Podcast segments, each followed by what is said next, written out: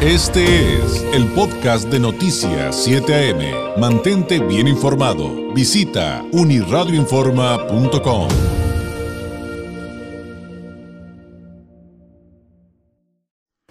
En Noticias 7 AM presenta el comentario nacional con el periodista y analista Carlos Álvarez. 8 con 36, 8 con 36. Ya está en la línea telefónica el analista político, el periodista Carlos Álvarez Acevedo, corresponsal del Seminario Z, eh, para su participación de todos los lunes. ¿Cómo estás, Carlos? Muy buenos días. Buenos días, David. ¿Cómo están? Muy bien, muy bien. Oye, pues con tantos temas, pero hoy tengo entendido que nos vas a hablar de nuestro mi rey, el señor este, ¿cómo le dicen? El, eh, el diamante negro. El diamante negro, el mi rey Palazuelos, el, mi rey Palazuelos, Carlos. Sí, se lo puso él mismo el mote. Eh, él ha dado una imagen en sus redes, en su vida profesional, de misógino. Digo, él ha dado, ¿eh? Yo no estoy acusándolo de, de ser, pues, perdón la palabra, el, el mote, padrotón, de, tener mucho dinero, de los días de, lujos, ¿no?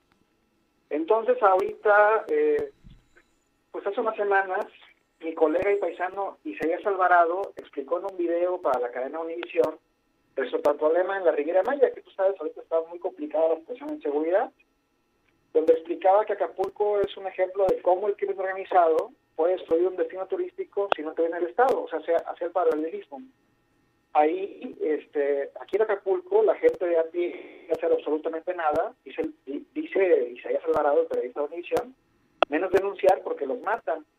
A ese declive del, sector turístico se suman el agravamiento de la violencia y los problemas históricos no atendidos de pobreza e imaginación, que se combinan para hacer del puerto guerrerense un foco de conflicto permanente, señala por su parte el reportero David Espino, también mi paisano, quien buscó retratar dicho panorama en su más reciente libro, Acapulco Killer, publicado a finales del 2021. Esto lo digo porque el acapulqueño eh, Palazuelos pertenece al gobernador de Quintana Roo. El actor y empresario, propietario del Hotel Diamante K y Ajautulum, se inscribió como precandidato del partido Movimiento Ciudadano.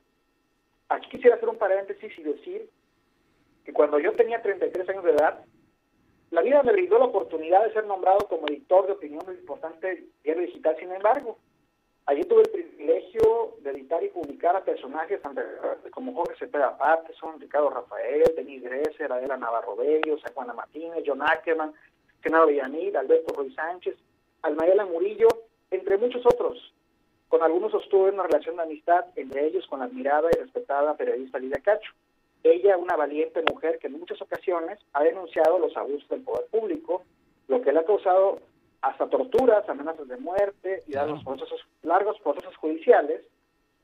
Y en un tuit publicado el 28 de diciembre de 2021, sumó a Palazuelos a un reportaje que publicó en el 2015 titulado Tolum, Tierra de Ambiciones, en el que se hace énfasis en el robo y despojo de propiedades en dicha zona turística de Quintana Roo a mí no me consta, yo solo leí el reportaje, pero quiero decir que el autodenominado Diamante Negro acusó que se trata de una guerra sucia para desprestigiarlo y sacarlo de jugada de su carrera política aquí y vuelvo a entrecomillar, conozco lo que es la guerra sucia, sé que es en mi contra, ya estoy acostumbrado a los embates, a las mentiras, a los mercenarios y estas cosas, pero habrá demanda y veremos qué pasa si me acusa que me lo pueden, respondió el actor y empresario quien ya antes había intentado ser candidato de la alianza opositora del PAN-PRD, pero no quedó seleccionado.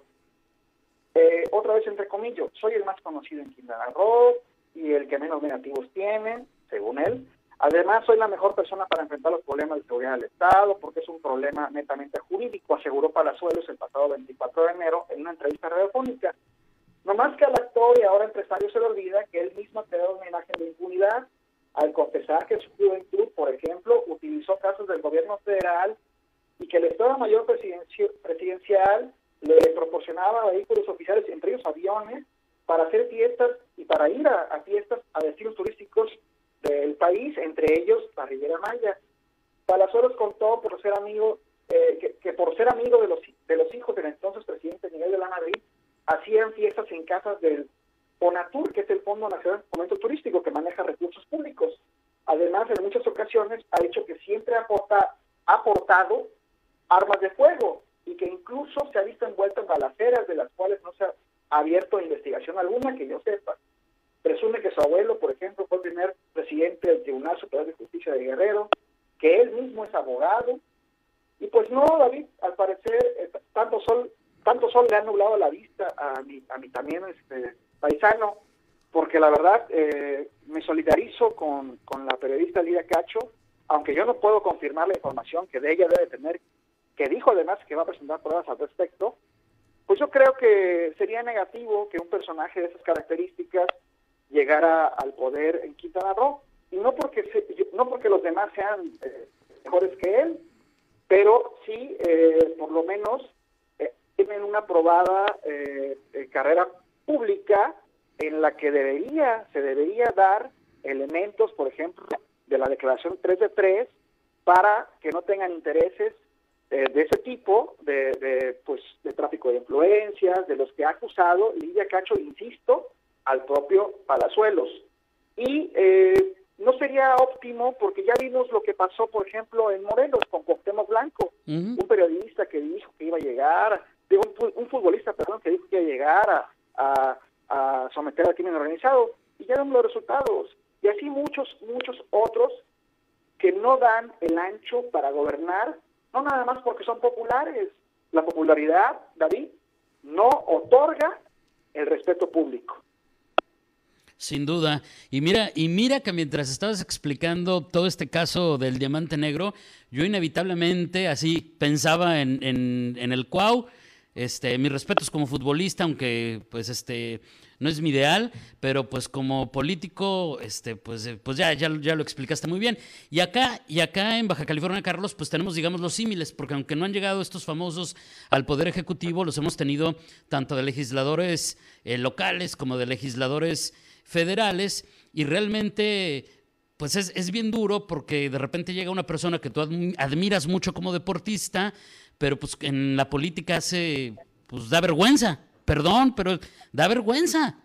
Entonces, pues ya veremos, digo, no quiero ser ave de mal agüero con esto porque finalmente llegaron al poder, Carlos, pero tienes toda la razón en el planteamiento sin duda.